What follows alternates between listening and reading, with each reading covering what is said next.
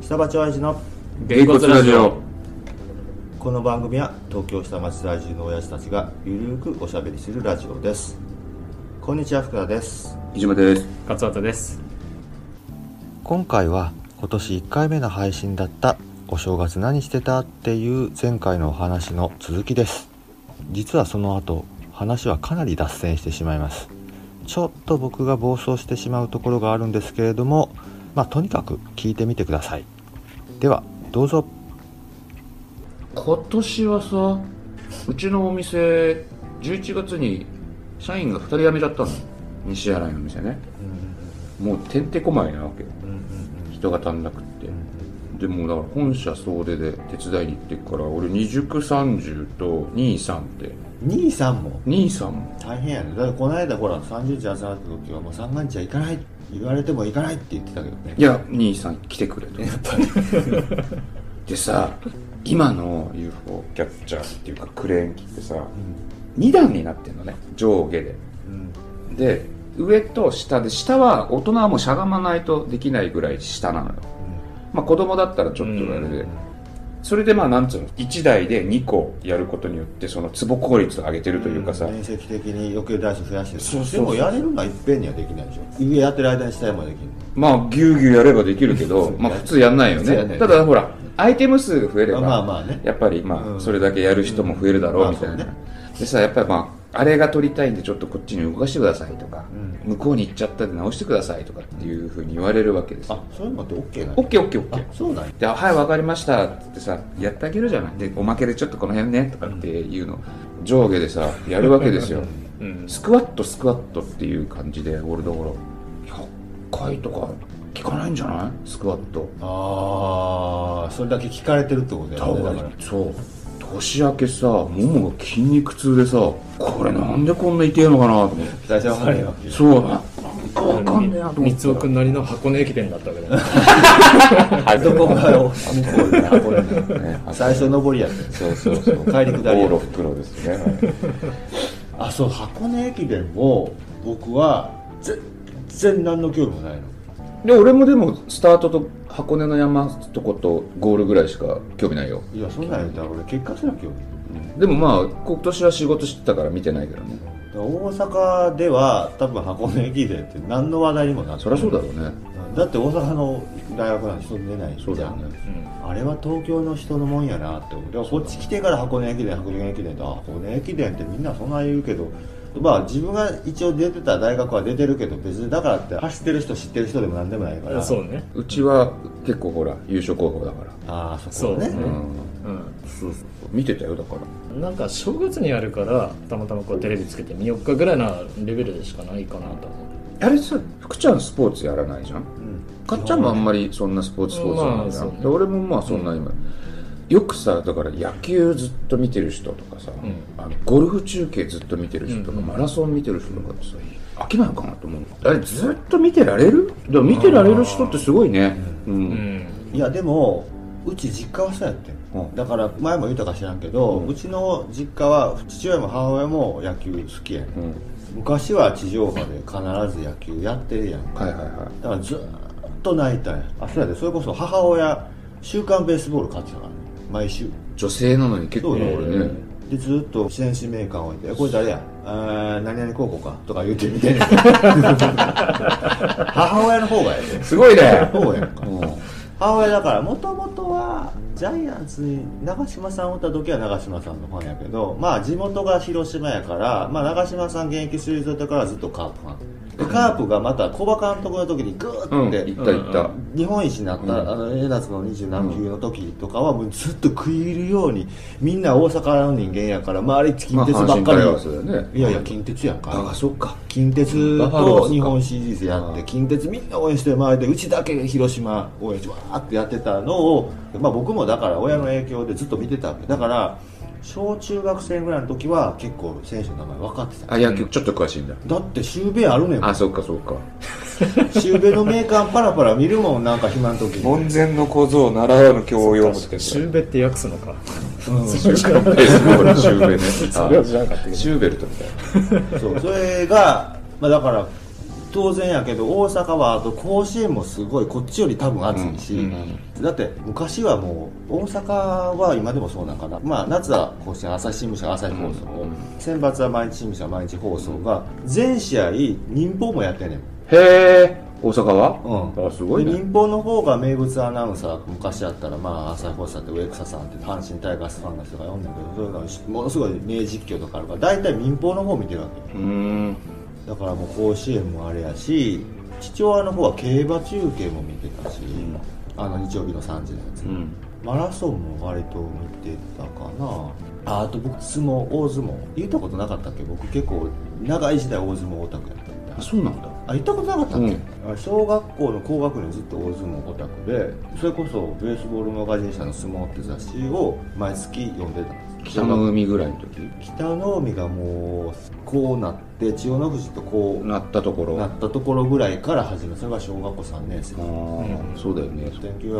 1981年昭和56年の初場所で関脇四千代の富士が初優勝した時の北の海の優勝決定戦の上手出し投げはテレビでしがみつ見てたんですは大相撲はめちゃくちゃオタクなんですよあはだから相撲中継は見てた まあだからプロスポーツ中継を見る過程に育ってるからだから相撲中継もだから別に盲方向ついた時からずっと見てるわけですから、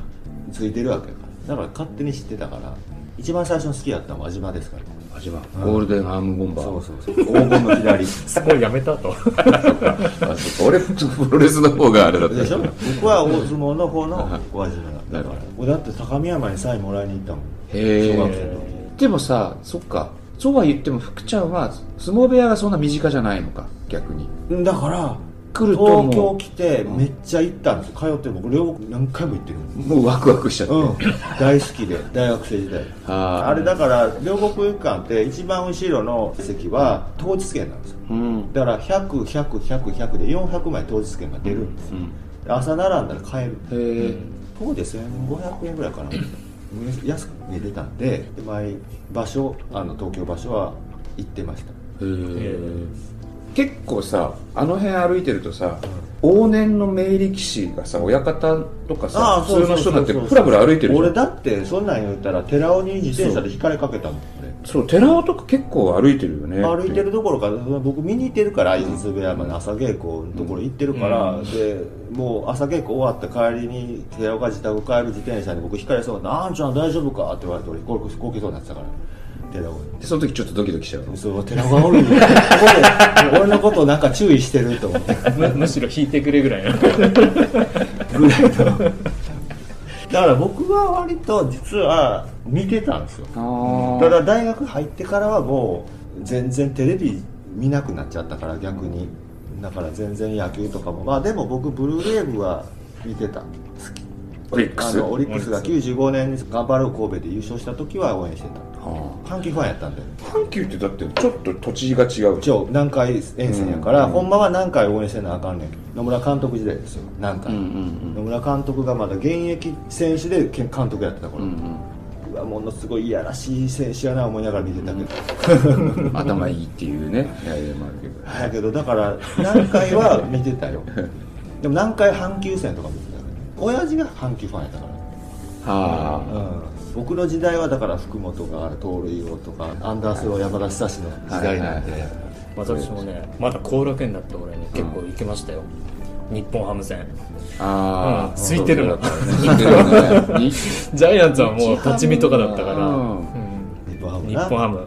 そうやんか誰がいたかもう忘れちゃったけどね、俺も中学の時はガリガリのヤクルトファンだったからね神宮球場ずっとしてたよああなるほどね、うんただそれぞれだからまああるんですよそれは、今でこそないけどねいやでもないじゃんうんもう相撲もね一回見に行ったことがあって両国じゃなくてねその前の蔵前の国技館に蔵前ね一回だけああの国技友達のお母さんに連れてってもらってそれもまだ観客入ってない下の方のねああそうそうそうそうよだけもちろん、うんもちろんそこから行くよもでうそれをパパッと見てですぐ帰っちゃったっていう感じなんだけど社会科見学的な感じだ逆ねに当日券で入るからもう朝早くから行ってるからもうおるわけですよそこから、前頭とかそういうとこ前頭頭じゃないよもうジョニ男女の口からですよあそういうことジョニ男からですよそのぐらいからだからいや僕だから青高いもしてたから大学時代の時はだ からもうアマの成績知ってるからだって呼んでんねんもん相撲の雑誌それこそだから千代大会がまだ広島って入門した時序の口ですよだから大関になる全然前です入門したってまで髪の毛ざんばらの時に僕写真花道とかでこうやって撮ってるもんあこいつは絶対強なるとか思そういうので強くなった人を俺はこいつを前から知ってういるっていうやでものもうあの辺になってきたら相撲ファンは知ってるもんああそっかうん、だから僕だから嫌いじゃない本当は相撲中継とかもそうですけどプロ野球中継も多分ね見てないだけで、んどう見始めても全然飽きずに見られますよだから、あそうん、見よう思ったらう、でもあれだね福ちゃん地下アイドルとかハマりそうだよねいやだから危ないな俺あんなとこ行ったらあかんねんほんまはあのメジャーデビュー前の子たちとかさ結構いるじゃいんいやだから僕はお金がないから課金しないだけ、 うんで僕独身じゃなくてよかったと思 う独身やったらもう秋葉原なんか行ったら絶対俺まずメイドカフェは絶対行ってると思うあうんキャバクラとかは行けへんけどあっちには行ってまうと思うあ俺の友達地下アイドルのプロデューサーやってたよあやってたの、うん今知らないけど前はカルでも近いあもうあの人趣味だったあ要するにもう自分がそういうのが好きだからでしょうん、で金持ちだからああでしょうね道楽なんだ道楽ででもなんかほらジョニダンからと同じでさこうそういうのを追ってさこうちょっとメジャーデビューして「紅白」なんか出ちゃった時にこれはわしが育てた的な感じになるのとかなかなかないんじゃないだって地下から上まで行ったのって多分ビッシュぐらいじゃないのビッシュだから今回出たんでしょうん紅白出たじゃないあ俺聞いてなかったけどまあその時ビッシュもでもまあれも近いでしょあいや地下ではないよねあれでま半地あ下こ の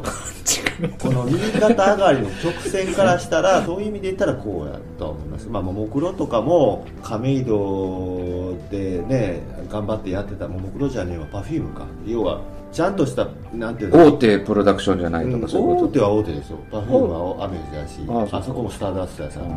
れは大手やけど売れてないうんメジャーはメジャーだから要はアイドルイベントもうんショッピングモールとか、はいはいああいうところでパラパラって拍手でそれこそなんいるよねか買い物かご下げてる人がちらって見るぐらいのところから始まってるのにあそこまで行ったっていうこの上がり方で言えばあの頃のパフューム知ってるあの頃のももクロ知ってるのはすごいと思うけどまあでも結構多いですよ大手がやっててそんなに売れてないの たまに公園とかでねダンス練習してる人とかグループとかいいるいるの見かけるうんそんなん言ったら別に秋葉とか歩いてたら全うん然いますよ、あの衣装っぽい格好で歩いててあいるいるいる移動してる子とかグループだなこの子たちそうそうそう竹町公園にいたりねなんかね泉公園にいたりとかねここいら結構プロダクションで囲ってうん住まわせてる子いるよ、だと思いますよ何人場所的に言うとこの辺は多いと思う、うんうん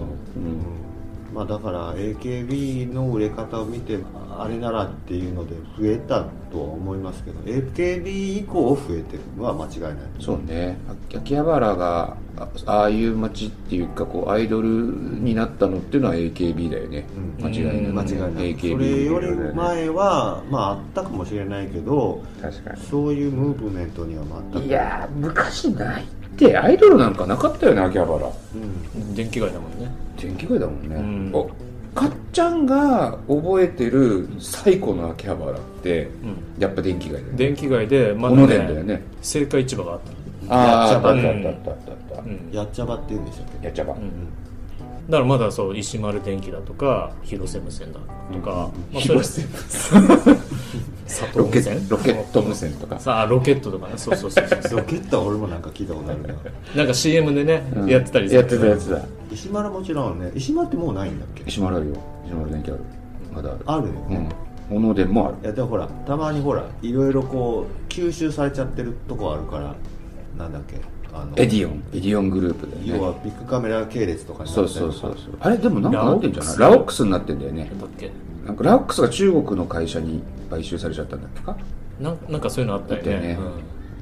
だからだいぶ淘汰されてるのは間違いないで電気街でしょ Windows95 ぐらいじゃんパうソん、コンからだんだんだんだんパソコンの街方になっ行っちゃてパソコンのコンテンツ側っていうかソフト側の方に行ったりして、うんアニメでにド行ったラりしてクエがなんか発売されてとかっつってっていうのがそんくらいだよねそうねあれがソフマップとかがねあったりえじゃああのバスケット場があったのってそんなもんだっけ、ね高校生ぐらいかなでもあれ高校大学ぐらいかっちゃんうがんバスケット場って今のあのガンダムカフェの前えあっちかあーあれそこかロータリーのとこ、ロそーうジそャうーそロうータそリーロータリうー電気街口出て右側であはいはい線路の向こう側だもんねなるうほどんうんあそうかそうかあの辺ぐらいからでもなんかオタクの街って言われたのそのくらいだよねそうだねんうその前はおっさんの街だったもんねうんどっちかんまあねあんま行かないもん、まあもうオタクの街、うん、 5メーター10メーターごとにメイドさん立ってるしあれもこの間なんか警察が出てなんかやってたの、何回も1店舗に1人しか立ったらあかんっていう決まりがあるんでしたっけ店舗の前に立ってないもんあの人たち路地に立って引き込むんだもんだあからもう完全にあれキャッチと一緒よ、なるほどねうんうんまたさいるんだその後ろに手引きの世間のおっさんみたいなお兄ちゃんとかでさ「お前もっとちょ声かけろ」みたいなのさうん「はい」とかみたいなさ怖いですよ秋葉原怖い街ですああうんまあそういったらねでもメイドカフェに関しては感性がやっぱり重要で作り上げてる人たちはやっぱりクリエイティブな人たちっていうことになってるんじゃないあれだけ数あるとねそれなりに淘汰もされるすげえあるようん100件以上あるんじゃないの、うんなんかねテーマとかもいろいろあるしそうアニねソンカフェとかさ、うで俺の友達がさっき言った地下アイドルのプロデューサーをちょっとやってたっていうのはもともと大好きなオタクで、メイドカフェとか大好き全部行ったっていうう、んいいで自分でもやってたのうんでそれはもう売っちゃったりとかして、で付き合いで行くわけ よ行こうってもうねやっぱねすごいなあの文化って思うああそうどういうふうにまず客商売舐めてるああそうあのー 客商売舐めてるなと思ったらあのそれツンデレ系だからとかさあーよくわかんないあのあー客を客と思ってないような言い方してあこんな野郎なんだこいつ俺のこと客と思ってねえのかって思ういや客としてというよりも人間としてでもちょっとカチンときたけどでそれがもコ女ンのセ子プトだたったちはそれは別にセリフで言うてるわけでしょ、うんなんかでもねなんかね学芸会のノリなのよ全部がだからさっきも言ったけど地下アイドルもそう、まあメイドカフェもそうだけどそれだけの数があれば、言っちゃうけど質も低下するじゃないですかでもねいやだからこそ醸される何かってあるんだろうなと思うの醸すのだからそういろんなさもう孤独ですよもういろんなものがいて、まあそうぐねつぐつなってこ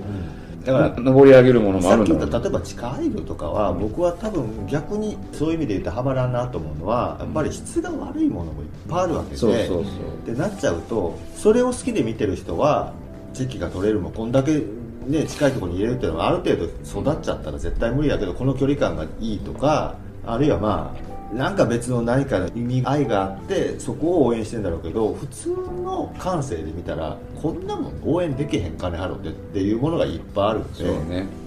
うんでもなんつうの地方だったら1軒2軒なわけですよ、うん競合もなくさ、うんじゃなくこんだけ100軒とかだったらさ、うんそらさやっぱりエースみたいなのやっぱ出てくるんじゃないのやっぱりこう中にはあるでしょうけどねすごい店とかがやっぱ出てくるんいじやだゃからなだいかのらそこはあるとう、思うけど、だからいらんのもいっぱいある、まあ、そうそうそうそうそうそれはもう世の常ですうん